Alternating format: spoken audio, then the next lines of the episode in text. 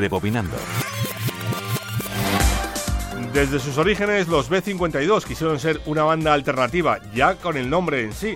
Tomaron esa denominación porque el peinado de la solista recordaba al morro de ese famoso avión y con ese mote se quedaron. En los 90 son recordados sobre todo por la sintonía de los Picapiedra. Es recordada en los 60 originalmente como una extraordinaria pieza de jazz para la cabecera de ese programa de dibujos animados de televisión pero los B-52 le dieron una nueva vuelta de tuerca, convirtiéndola en todo un éxito. De hecho, en Estados Unidos ha sido el single más vendido junto con Summer of Love, su tema de 1986, y en el Reino Unido es también el más comercial junto a Love Shack, que ocupó el número 2 en las listas de éxito.